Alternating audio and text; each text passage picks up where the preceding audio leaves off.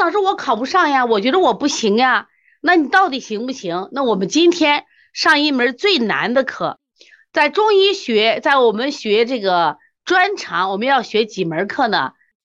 我们要学这个，我们要学九门课，九门课程，哪九门？我现在说，你可以记。注意，我说你来记啊。中医基础理论想不想学？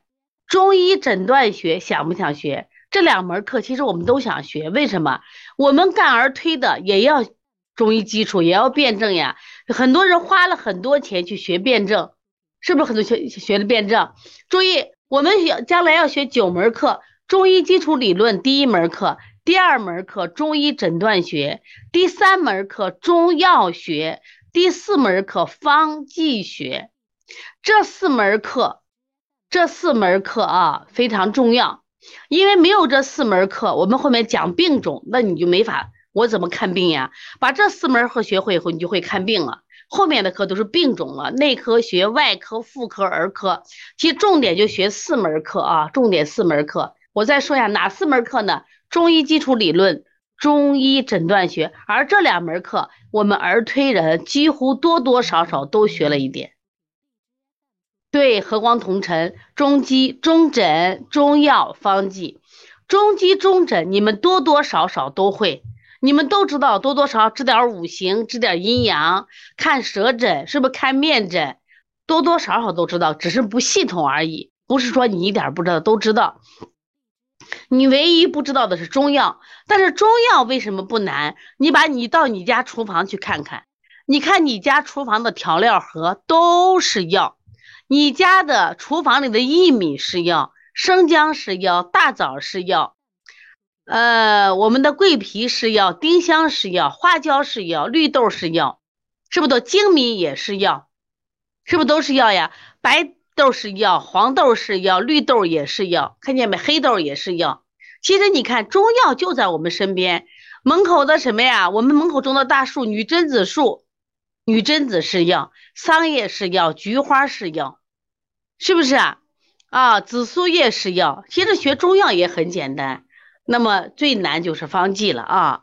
那我们现在说，刚才有人说我能考上吗？我也想考，我也想把我的身份转变成医，可是我就不敢想，觉得我这样的一个人，我又不是科班出身，我怎么能考医师资格证？这辈子都敢没想过，没敢想过。但是现在我说，国家给你政策了，允许你考，那么。我有三大理由决定你能考上。第一，考试是有范围的，你不要跟大学生去比。大学生学五年，他除了学中医以外，他还要学音乐、学体育、学政治、学书法，学很多这种课外课程。另外，他学的中医比你多得多，因为他是提高中医修养的。但是我们现在就是考试，先把资格证拿下。所以考试有大纲，内容是有限定的，内容有限定，知道吧？它内容不是说书好多，不是一本方剂学全考，它没有的。我们有专长的考纲，有助理的考纲，有职业的考纲，都不太一样。那么专长的考纲内容是最少的了，对不对？所以说海纳百川，报名报上了是一直能考吗？报名报上了当然就能考呀，报名报上了就能考嘛。而且你不要想着考不上。我今天跟你说的是，你一定能考上来。来三大理由嘛。第一个，考试有内容，我们是在内容划范围内进行学学学习的。不考试内容学不学？不学。我问问大家，不考试的内容学不学？我问大家，不考试的内容学不学？来，你们说，考试的内容我们学，不考试的内容学不学？来说一下，海纳百川，你说和光同尘，你说不考试的内容学不学？来说话，老妞儿太贪心，不学。咱现在保证，咱要考上，不要学。人家考助理的不学，考职业的不学，考主治、考主任医生的不学，明白不？因为你把证拿上，你一学范围是不是太多了？太多了，你就考不上了。你先考上你的医师资格证下来，我们再学其他内容嘛。人生学习，活到老学到老。注意，一定记住啊！对，堂哥一句，刚刚学完早上的方剂学复习和预习，哎，特别好，特别好，一定记住。我们平常讲课的时候可以拓展，但是在在这种考试中啊，记住不要不学的我们就不学，不是不不是考不涉及考试内容，尽量不要学。知道吧？哎，学多了嚼不烂。说对了，学多了还不考试，结果给你增加负担了。所以他考试有大纲，他你为了目的考试嘛，该学的够多了，就这都够多的了，知道吧？不要多学，好不学不考试的坚决不学。你记住啊。好了，第二个，考试有方法。来，我问问大家，考过驾照的请举手。考过驾照的请举手。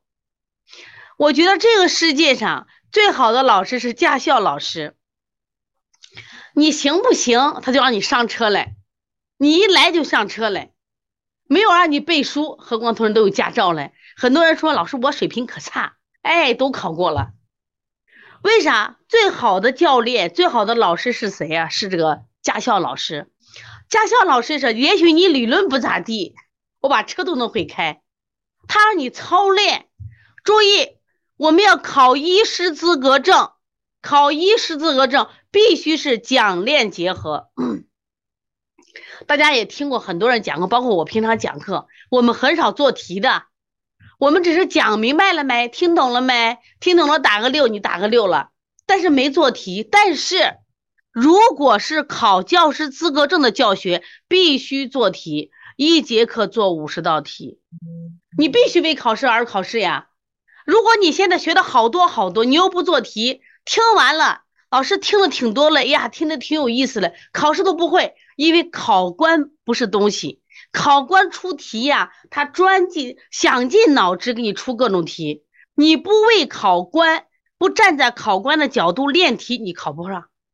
所以说我为啥说考试简单的，我们一定要讲练结合，我们这些老师都是驾校教练。这是非常重要的，也就是说，你先上车子开，哪不对我教你，你先不要给我背理论，知道吧？不要背理论，你来开。遇到人怎么办？遇到车怎么办？来开，是不是？该上坡怎么办？他就让你练的，你就练出来了。你被教练打两下、骂两下就练出来了。注意，如果说不做题肯定不行，那你做一遍题不一样吗？另外，学习有技巧。你看，我们平常上课只是讲课，因为我们做临床嘛，懂了就行了。但是考试必须练，五官对归纳对比，五官学习必须做题，复习预习。刚才唐桂菊说了嘛，我领大家预习，老师讲授，再复习，再做题，五官学习，单元完了再做题，全是要做题呢，把你学的东西以题的形式要展现。那今。